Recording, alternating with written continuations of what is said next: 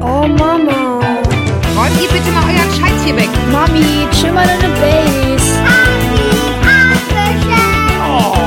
Herzlich willkommen zu einer neuen Folge von Elterngespräch, dem Podcast-Talk von Eltern für Eltern. Mein Name ist Julia Schmidt-Jorzig, bin selbst Mutter dreier Kinder und habe noch viele Fragen rund ums Familienleben. Diesmal an Nora Imlau. Die hat drei Kinder. Eins davon hat ihr ganz schön Kopfzerbrechen bereitet. Es hat sich einfach immer anders verhalten als alle anderen Kinder, die angeblich immer pflegeleicht sind. Weil Nora Journalistin ist, hat sie dann angefangen zu recherchieren, was mit ihrem Kind los sein könnte. Und jetzt hat sie darüber ein Buch geschrieben. So viel Freude, so viel Wut heißt es. Seit sie dazu jeden Tag viele Briefe von anderen Eltern kriegt, weiß sie, wir sind nicht allein mit dem Thema. Nora. Willkommen. Hallo, hi. In der nächsten halben Stunde sprechen wir über Kinder, die ähm, so sind wie dein Kind. Und äh, wir sprechen darüber, was Eltern tun können, um ein gutes Leben mit diesen Kindern führen zu können. Denn das ist anstrengend, auch wenn es schöne Seiten hat. Und davon äh, kannst du ja letztendlich viel erzählen. Was, was zeichnet Kinder aus, die du in deinem Buch gefühlstark nennst? Was für besondere Eigenschaften oder Auffälligkeiten haben die?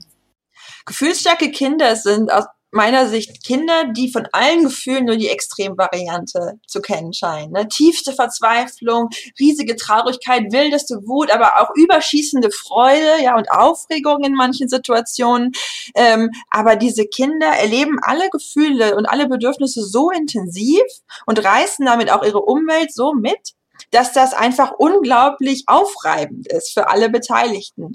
Und natürlich haben alle Kinder manchmal sehr starke Gefühle. Das ist völlig klar und das gehört auch zum Kindsein dazu. Aber das Besondere bei gefühlsstarken Kindern ist, dass sie sozusagen keine Pausen kennen, ja. Einfach nur so mittelzufrieden sind diese Kinder so gut wie nie, sondern sie springen wie ein kleiner Flummiball von einem intensiven Gefühl ins nächste. Und das ist gar nicht einfach für alle Beteiligten. Ja, für sie selbst und eben auch für, für die Eltern. Ja. Ähm, ich meine, die, diese Phase, in der Kinder, äh, ne, diese klassische Supermarktsituation auf dem Boden, einen Wutanfall kriegen, die gibt's, kennen alle Eltern irgendwo zwischen eins und vier. Mhm. Das ist die Phase, in der die sich so ein bisschen freischwimmen von dieser Eltern, sag ich mal, Macht über sie, ne, Autonomiephase. Aber bei gefühlsstarken Kindern schreibst du, hört das eben nicht auf. Genau, also es ist oft so, dass wenn Eltern ähm, merken, das ist so anstrengend, man Kindern ständig Wutanfälle, dass ihnen dann auch gesagt wird, ja, haltet durch, ne, die Autonomiephase ist für alle hart, aber danach wird es besser. Und darauf warten Eltern gefühlsstarker Kinder oft vergeblich. Denn während die anderen Kinder dann so mit viereinhalb, fünf allmählich ruhiger werden und man wirklich merkt, okay, so langsam setzt die Impulskontrolle ein, ja, ähm, legen gefühlsstarke Kinder auch noch mit fünf, sechs, sieben, acht, neun, zehn, elf, zwölf Jahren teilweise Wutanfälle hin, die wirklich ihresgleichen suchen. Und da kommen dann natürlich bei Eltern auch oft diese Gedanken auf, das ist doch irgendwie nicht normal. Ja, alle anderen Kinder in unserem Umfeld verhalten sich signifikant anders. Das ist doch nicht altersgerecht. Ja, ähm, für alle, die jetzt zuhören und ein kleines Baby haben, sagen wir mal irgendwo zwischen 0 und 1 und schlecht schläft und außergewöhnlich viel weint und sich praktisch nicht weglegen lässt. Denen sei gesagt, diese Kinder ähm, also gefühlsstarke Kinder kommen, wie du schreibst in dem Buch, auf die Welt, wie sie sind. Mhm. Äh, man kann ihnen gut helfen, aber wenn man ein Kind hat, was einem schon als Baby sehr viel Nähe abverlangt oder einfordert, dann kann es eben durchaus sein, dass es so ein Kind ist und es macht Sinn, dem diese Nähe dann auch zu geben, oder? Ja, absolut. Also es ist so, dass nicht jedes gefühlsstarke Kind diese intensiven Gefühle schon gleich in der Babyzeit zeigt. Mhm. Manche mhm. haben auch eine relativ ruhige Babyzeit, aber dann in der Autonomiephase geht's los und hört nicht mehr auf. Ja, aber viele gefühlsstarke Kinder sind schon als Babys aufgefallen mit ihrer hohen Reizoffenheit, damit, dass sie oft Schwierigkeiten hatten, mit Stress umzugehen, dass sie unglaublich nähebedürftig waren, unglaublich angespannt oft wirkten, sehr viel geweint haben, sehr wenig geschlafen haben. Das ist ja das, was man heute High-Need-Babys nennt. Genau. Äh, meine Kollegin Biona Schütt hat dazu einen sehr guten Artikel geschrieben genau. auf eltern.de, sage ich gleich mal. nicht jedes, nicht jedes High-Need-Kind nicht, nicht jedes High-Need-Baby wird zum gefühlsstarken Kind und nicht jedes gefühlsstarke Kind war ein High-Need-Baby, aber die Überschneidungen sind groß. Ja, und deswegen ist es mir so wichtig, Eltern Mut zu machen und ihnen zu sagen, wenn euer Kind so ist, dann liegt das nicht daran, dass irgendwas nicht in Ordnung ist äh, mit euch oder mit eurem Elternsein, sondern etwa 20 Prozent aller Kinder kommen einfach mit dieser Prädisposition zur Welt. Sie sind besonders nähebedürftig, sie weinen besonders viel, sie schlafen besonders wenig und man kann sie nicht verwöhnen, indem man versucht, ihre starken Bedürfnisse zu befriedigen, sondern das ist das Beste, was man für sie tun kann. Ja, und ich meine, was mit dem Kind los ist, das ist, gilt ja für alle Kinder letztendlich, aber eben auch für diese, das weiß man eben erst viele Jahre später. Ne? Und das kann ein Teil des Kummers sein, dem Kind dann nicht genug gegeben zu haben, weil man dachte, nein, mein Kind muss schlafen lernen können und man, ne? und es, es passt einfach nicht. Der Schlüssel passt nicht zu diesen Kindern. Ja. Ähm, Jetzt würden manche Menschen diese Kinder einfach verhaltensauffällig nennen. Du nennst sie gefühlsstark. Warum ist diese Unterscheidung für dich so wichtig? Mir ist einfach aufgefallen bei meiner Recherche, dass es diese Kinder, über die ich recherchiert habe, schon immer gab ja. Und es wurde auch immer über sie gesprochen und geschrieben, aber oft in sehr abwertender Weise. Ne, das waren die schwierigen Kinder, die nervigen Kinder, die auffälligen Kinder, die schwer erziehbaren Kinder. Und ich habe gemerkt, dass die Art und Weise, wie wir über diese Kinder sprechen, auch unseren Blick auf diese Kinder prägt. Ja, wenn wir Kinder als Problemkinder sehen und ihre Verhaltensweisen samt und sonders als Störungen interpretieren, dann gehen wir genau da mit dieser Herangehensweise auch an das Kind heran. Wie können wir dich reparieren? Ja, wie können wir dich zu einem normalen Kind machen? Und wenn wir aber wissen, dass das im Prinzip Gefühlsstärke keine Krankheit ist und keine Störung und keine Diagnose, sondern eine ganz normale Spielart der Persönlichkeitsentwicklung, dann müssen wir aus meiner Sicht unseren Kindern auch den Gefallen tun, unsere, unseren Blick zu ändern, ja, und diese Defizitbrille abzunehmen und eine neue Brille aufzusetzen, die sich auf die Stärken konzentriert und sagt, okay, mein Kind ist wie es ist, das birgt bestimmte Herausforderungen, aber das birgt auch ganz äh, tolle und bereichernde äh, Aspekte dieses Temperamentes. Und ich möchte, dass wir einfach, indem wir sagen, okay, unsere Kinder haben starke Gefühle, aber diese starken Gefühle sind auch ihre größte Stärke. Ja, wenn wir diese Perspektive einnehmen, dann verändert das auch, wie wir mit unseren Kindern umgehen. Und ich glaube, dass das für eine positive Eltern-Kind-Beziehung ganz, ganz wichtig ist, dass wir diesen Blick einnehmen. Absolut, das, das glaube ich auch. Unterschreibe ich sofort, äh, um dich jetzt sofort in Schutz zu nehmen für allen, die jetzt sozusagen im Geiste denken, ah ja, und jetzt sozusagen darf jetzt dürfen Kinder plötzlich alles, ne? So und also, das sagst du ganz deutlich in deinem Buch, sind zwei völlig verschiedene Paar Schuhe. Es geht nicht darum, alles zu entschuldigen. Es geht darum, es zu erklären.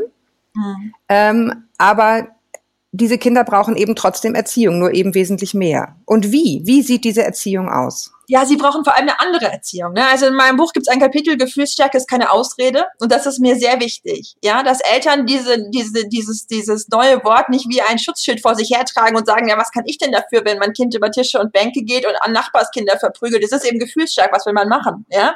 Ähm, Gefühlsstärke bedeutet in allererster Linie, dass unsere Kinder und wir vor einer größeren Herausforderung stehen. Aber es es entlässt uns nicht aus der Verantwortung, äh, unseren Kindern vorzuleben und beizubringen, wie sie mit ihren starken Gefühlen sozial verträglich umgehen können. Ja, gefühlsstarke Kinder können und müssen lernen, wie alle anderen Kinder auch, Rücksicht zu nehmen, sich auch mal zurückzunehmen, ihre Impulse auch äh, im Griff zu haben. Ja, die Frage ist nur, wie geht das? Und was ich gelernt habe im Zuge meiner Recherche, aber auch in meinem eigenen Familienalltag ist, dass so wie gefühlsstarke Kinder von allen Gefühlen mehr haben, sie auch sozusagen von uns Eltern einfach mehr brauchen, um mit diesen starken Emotionen umgehen zu können. Das heißt, sie brauchen mehr Nähe, mehr Rückversicherung, mehr emotionale Unterstützung ja. Sie brauchen aber auch mehr Grenzen, mehr Regeln, mehr Koregulation, ja. Also die, die, die, die, die enge Führung, vor der wir Eltern heute auch oft zurückschrecken, weil wir sozusagen keine gemeinen Eltern sein wollen, ja. Und in meinem Buch beschäftige ich mich ganz viel mit der Frage, wie kann das gehen, ein Kind zu führen, aber auf eine Weise, die nicht gewaltvoll ist. Ja, mein Kind nicht unterdrücken, mein Kind nicht unter Druck setzen oder erpressen oder verletzen, sondern meinem Kind signalisieren, ich liebe dich und ich nehme dich an, so wie du bist, aber ich möchte auch mit dir gemeinsam daran arbeiten, dass du und ich im Alter gut miteinander klarkommen. Ja, und wo, wo, wo kann man es liebevoller lernen als zu Hause? Ne? Draußen genau. ist die genau. Welt anders und draußen gibt's ein paar auf die zwölf. Ne? Genau, und da gehört eben aber dann auch dazu, als Eltern eine wirkliche Klarheit zu entwickeln und eben nicht so wischiwaschi mit dem Kind zu sein, was wir oft als Freundlichkeit empfinden. Ja, wir haben oft das Gefühl, Klarheit ist Härte und wischiwaschi ist freundlich und unsere Kinder brauchen, dass wir eine freundliche Klarheit entwickeln und das in jeder Situation. Ja, also um es gleich vorweg zu sagen, ich muss das ganz ganz äh, begeistert gleich mal in die Runde paus äh, posaunen. Das ist ja, das finde ich, das Hauptverdienst deines Buches. Du bist natürlich als, ähm, als Eltern nur in der Lage, das, diese Klarheit zu geben, wenn du weißt, mit was du es zu tun hast und mhm. dich nicht mehr alleine fühlst mit diesem Problem. Und das ist ja auch das Hauptanliegen deines Buches, dass Menschen das lesen und sagen, ach so. Mhm. Ja, und du, du schreibst ja, das hat mich sehr berührt, ähm, äh, die Geschichte einer Dame, die dich aufgesucht hat bei einer Lesung, ähm, einer älteren Dame. Mhm ähm, die gesagt hat, mein Gott, jetzt habe ich so viele Jahre gelebt und jetzt lese ich ihr Buch und weiß endlich, was mit mir los war. Hm. Ja, also das erlebe ich ganz häufig. Ich bin mit meinem Buch durch ganz Deutschland gereist, habe überall Lesungen gegeben und ich war sehr überrascht, weil ich dachte, da kommen dann hauptsächlich Eltern mit Kindern hin.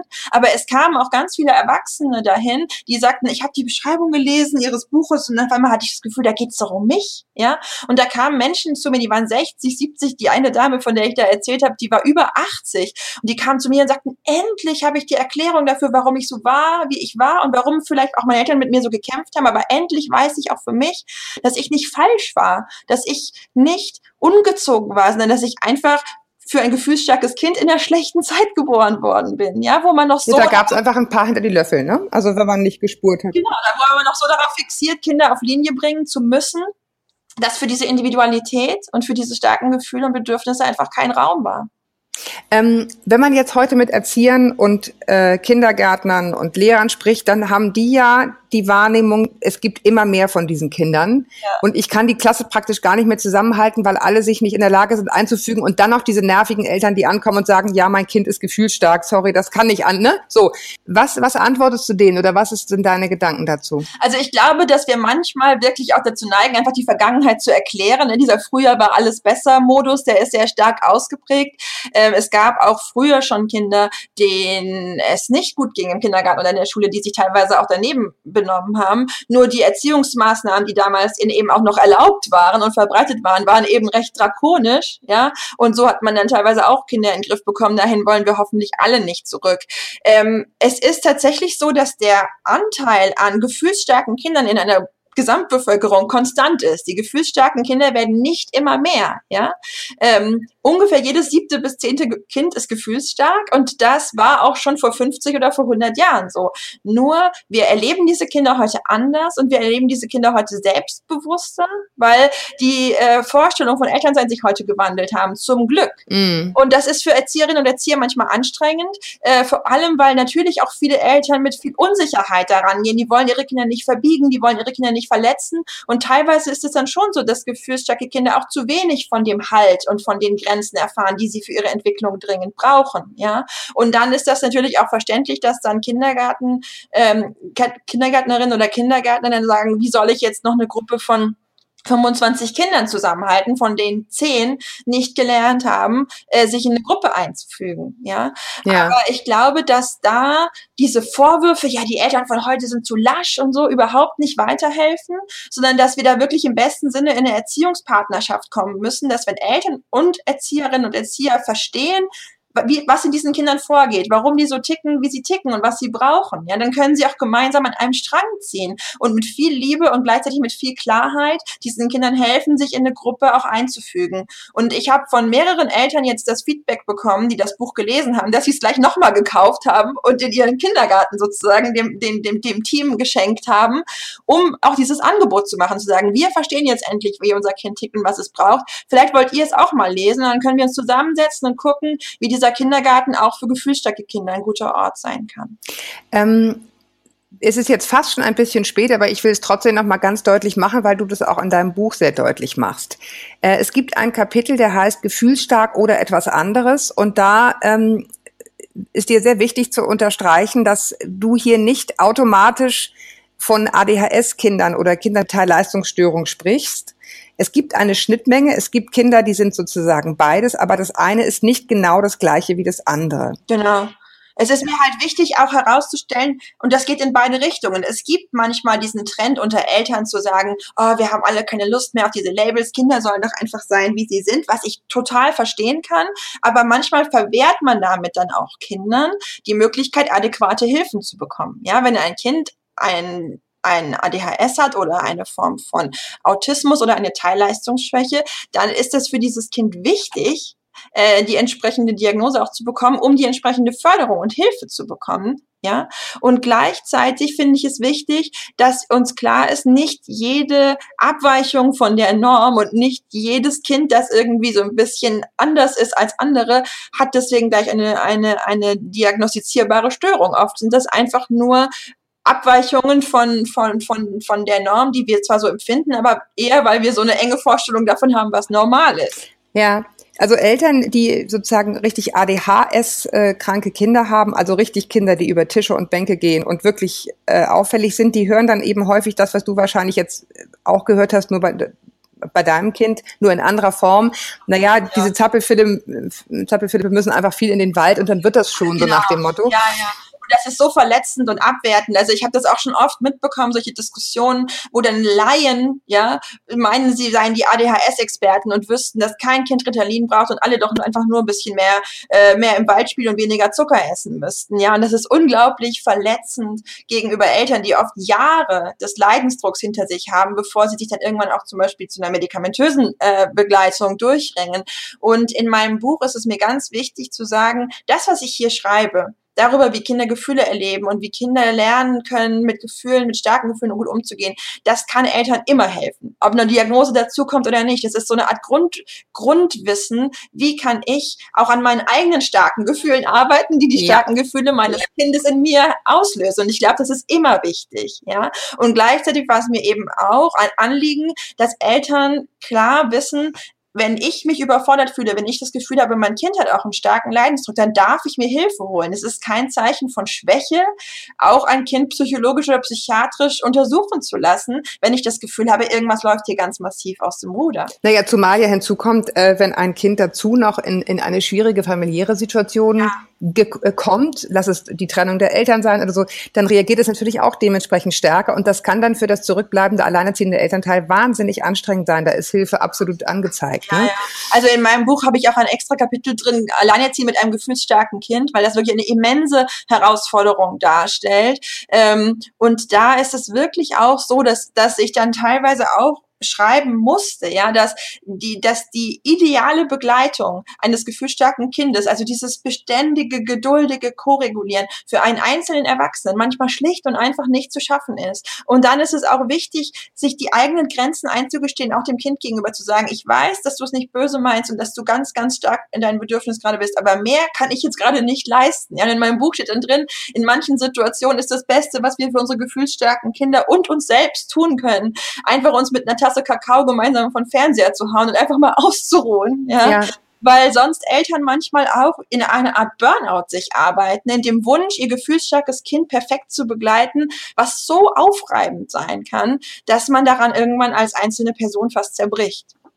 Ja, also das würde ich gleich gerne noch mal richtig ein bisschen länger drüber sprechen über die ganz klassischen Tipps, die du drin hast, weil das finde ich einen ganz ähm, ja wichtigen Aspekt, so eine ja, so eine schneller Notfallkoffer. Ne? Was ja. mache ich, wenn ich merke, mir brennen hier die Sicherungen durch? Ja, ja. Äh, und ich meine, die brennen einem dann durch. Die brennen einem schon als normale, äh, als Mutter von in Anführungsstrichen normalen Kindern durch. Ähm, aber wenn man richtig äh, ja, damit zu kämpfen hat, dann braucht man manchmal so kleine Hilfsmittelchen oder kleine Tricks, die du ganz schön beschreibst. Ich will mhm. aber noch mal einen Schritt zurück. Ja. Diese, äh, diese changierende Grenze zwischen einem Kind, was wirklich etwas Diagnostizierbares hat und einem Kind, was in Anführungsstrichen nur ähm, gefühlsstark ist. Ich weiß nicht, wie war denn die Reaktion deines Kinderarztes oder, oder eures Kinderarztes oder auch von anderen Eltern, die du kennst, wenn du mit so einem Thema kommst? Ist das so leicht zu diagnostizieren? Das hat es, das hat es nicht? Ähm, also bei uns konkret war es so, dass unser äh, gefühlsstarkes Kind tatsächlich dann mal in einer Diagnostik sozusagen äh, gelandet ist, weil einfach verschiedene Themen dann auch äh, im Kindergarten, in der Schule aufgepoppt sind, wo wir Eltern uns dann auch teilweise Sorgen gemacht haben und gesagt haben, gibt es vielleicht irgendwas, was wir noch für unser Kind tun müssen? Hat es nur starke Gefühle oder steckt noch mehr dahinter? Ja, und dann war das eben ganz interessant, dass dann nachher wir sozusagen die Ergebnisse bekommen haben. Ihr Kind hat verschiedene wilde Ausschläge in alle möglichen Richtungen, aber nichts, was jetzt irgendwie in Krankheitsbild oder eine Diagnose passen würde. Ihr Kind hat einfach eine besondere Persönlichkeit und ist sehr intensiv in seinem Gefühlsleben, aber ist kerngesund. Okay, aber so eine klassische Aussage, aber so eine klare Aussage habt ihr bekommen. Das ist ja unglaublich entlastend. Ne? So eine klare Aussage haben wir bekommen und danach habe ich gedacht, ja, das hätte ich jetzt auch so vermutet. Ne? Aber das war irgendwie auch mal ganz gut, das so zu hören.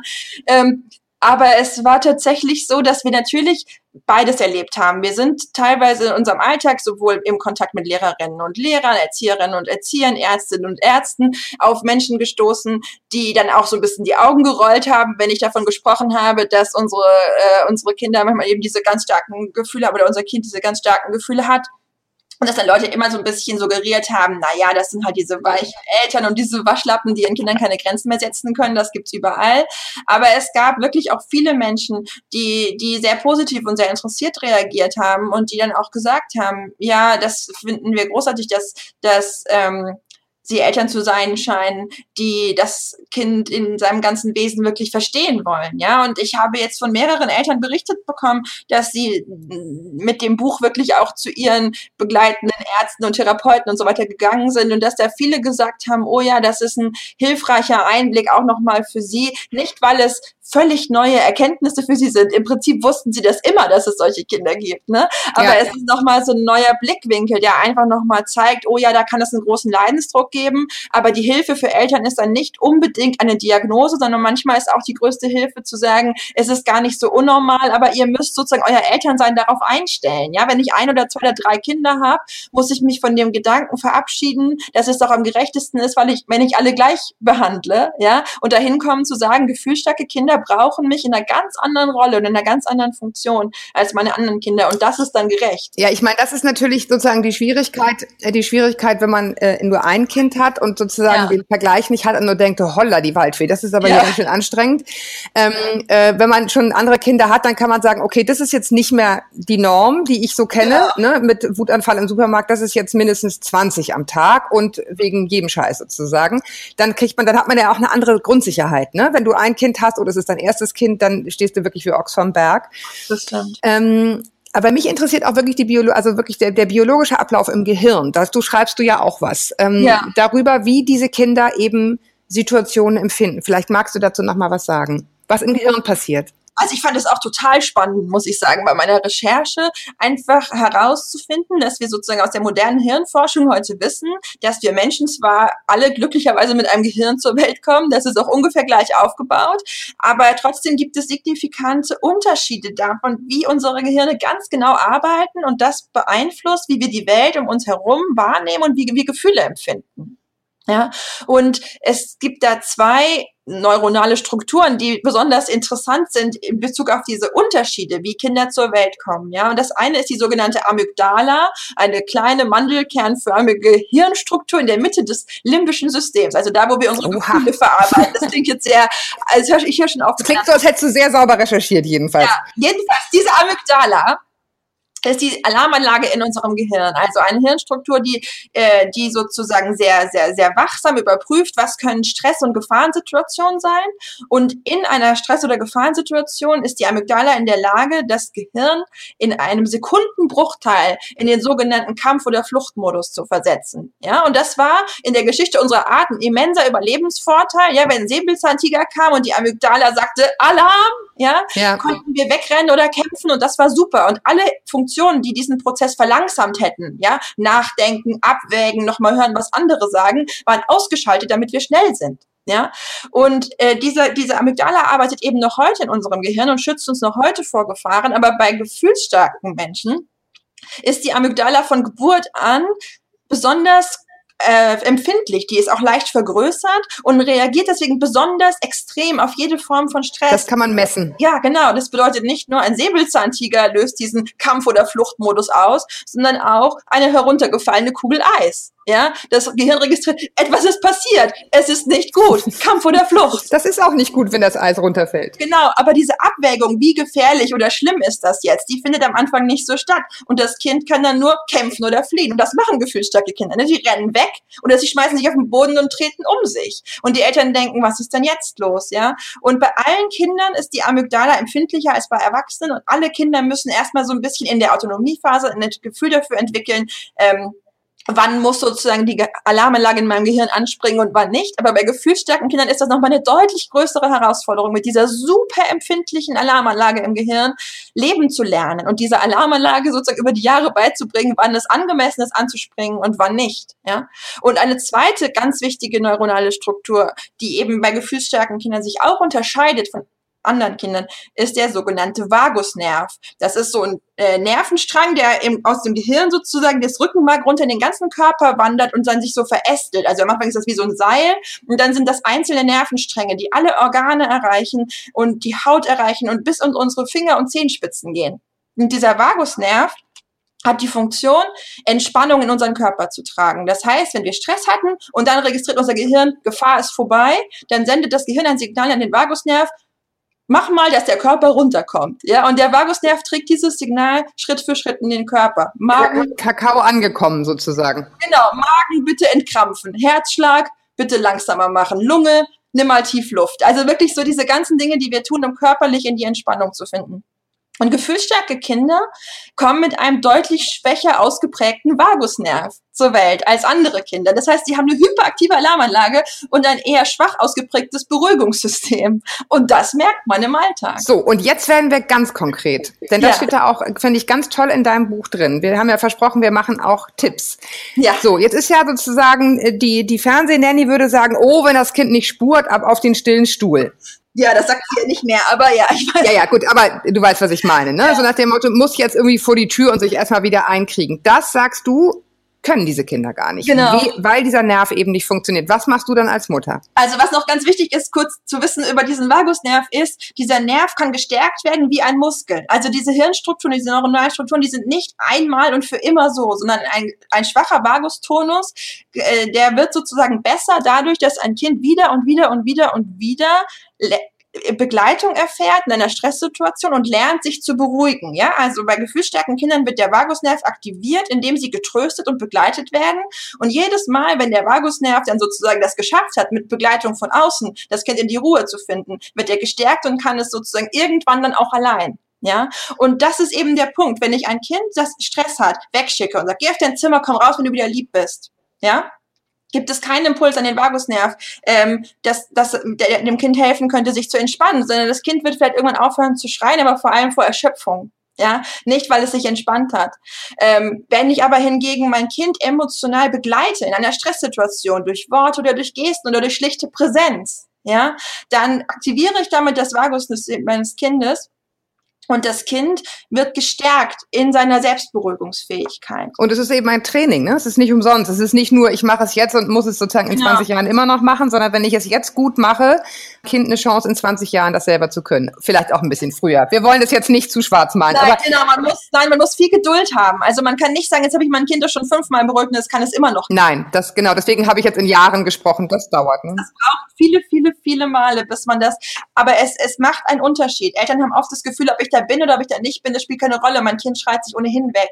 Ja, aber wir wissen ganz klar aus neurologischen Untersuchungen, dass es für Kinder und für deren Stresshormonpegel einen immensen Unterschied macht, ob sie in so einer Situation alleingelassen werden oder ob sie Begleitung erfahren, emotionale Begleitung. Okay, also das ist sozusagen das eine. Ich, ich, ich bin bei meinem Kind, wenn es, wie du sagst, sich wegschreit.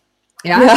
Ähm, Jetzt ist, kommt aber der andere Teil, den fand ich auch ganz spannend, nämlich du musst ja auch in der Lage sein, als Mutter oder als Vater das zu leisten. Genau. Da hast du ganz interessant in deinem Buch einen, so einen Testbogen, den man ja sozusagen mit Kindern dann klassisch macht, wenn man guckt, stimmt da alles? Äh, und du sagst, ehrlich gesagt, wenn man so ein Kind hat, sollte man den Testbogen selber mal ausfüllen, mhm. um zu gucken, bin ich entweder A genauso wie dieses Kind, also habe ich die gleiche Prädisposition, oder bin ich ganz anders und empfinde es vielleicht deswegen besonders stark als gefühlsstark. Ja, ja, ja, genau. Also ich habe da dieses Kapitel, das heißt, ähm, wer bin ich und wer bist du, ne? In dem es einfach darum geht, wir, wenn wir Schwierigkeiten haben mit unseren Kindern, dann gucken wir oft so stark auf unsere Kinder und sagen, was ist falsch mit dem Kind? Warum verhält sich das Kind so?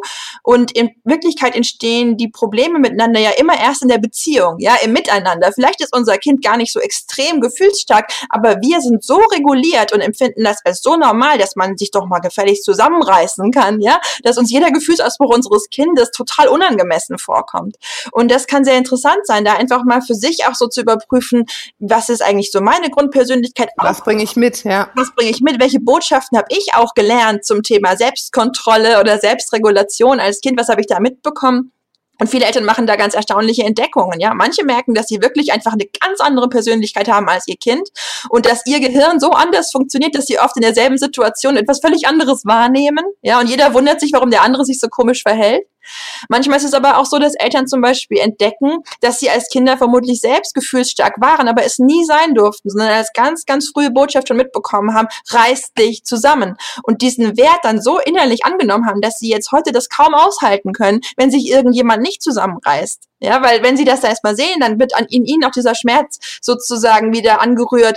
Oh, hätte ich vielleicht auch mal mich nicht zusammenreißen wollen. Was wäre denn dann passiert? Der, der Umgang mit dem Drumherum, das hat ja auch damit zu tun. Ne? Ja. Also wenn, wenn, wenn man jetzt als Kind angenommen, man war selber gefühlstark und hatte aber Eltern, die sozusagen noch mit dieser klassischen autoritären Erziehung groß geworden sind, dann übernimmt man das ja und man hat dann diese Eltern auch als Oma und Opa. Mhm. Ja, ja, natürlich. Man hat um sich rum Menschen, die sagen, da, da musst du jetzt mal durchgreifen, da musst du jetzt mal Genau. dies, da musst du jetzt mal das, du musst nicht gleich bei jedem Piep hinrennen.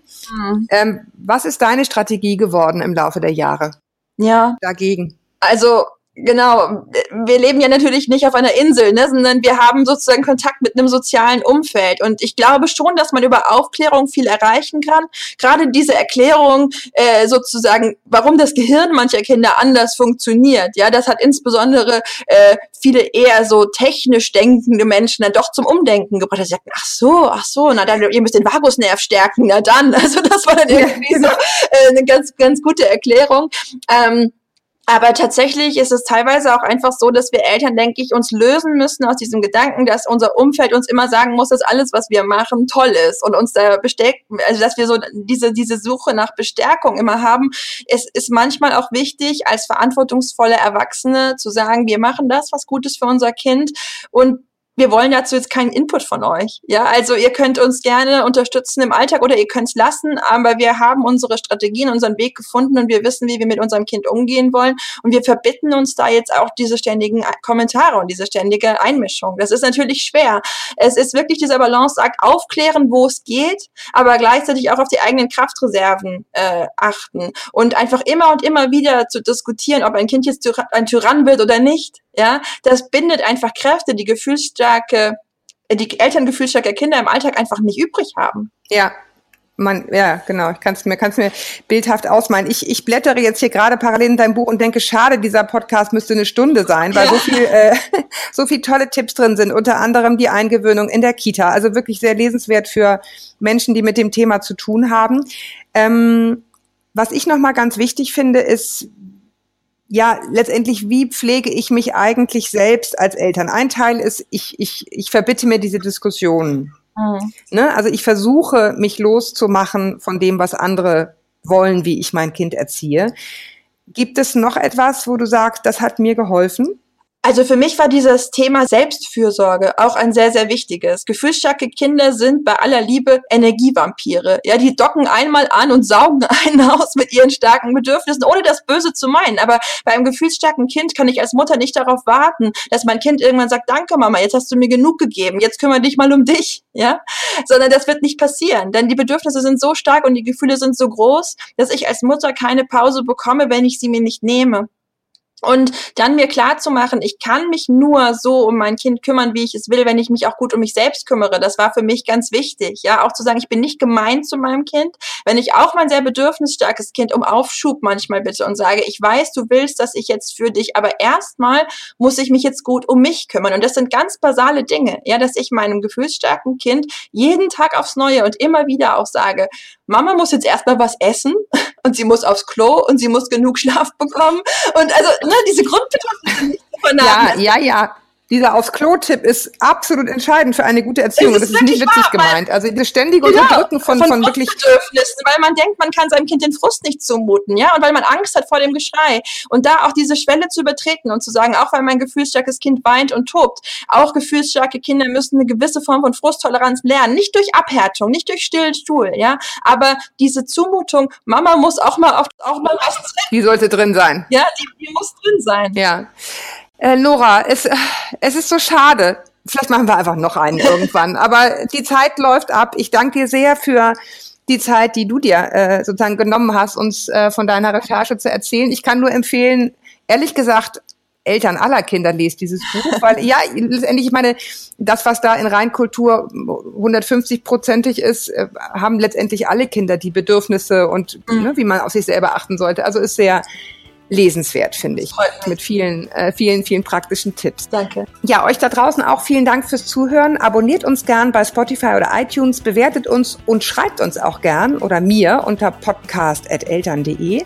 Ähm, ich freue mich drauf. Ähm, haltet den Kopf über Wasser. Ahoi aus Hamburg und dir auch, Nora. Einen guten Tag noch und eine gute Zeit. Weiterhin viel Kraft. Vielen Dank. Alles Liebe für dich. Ja, danke schön. Tschüss. Tschüss.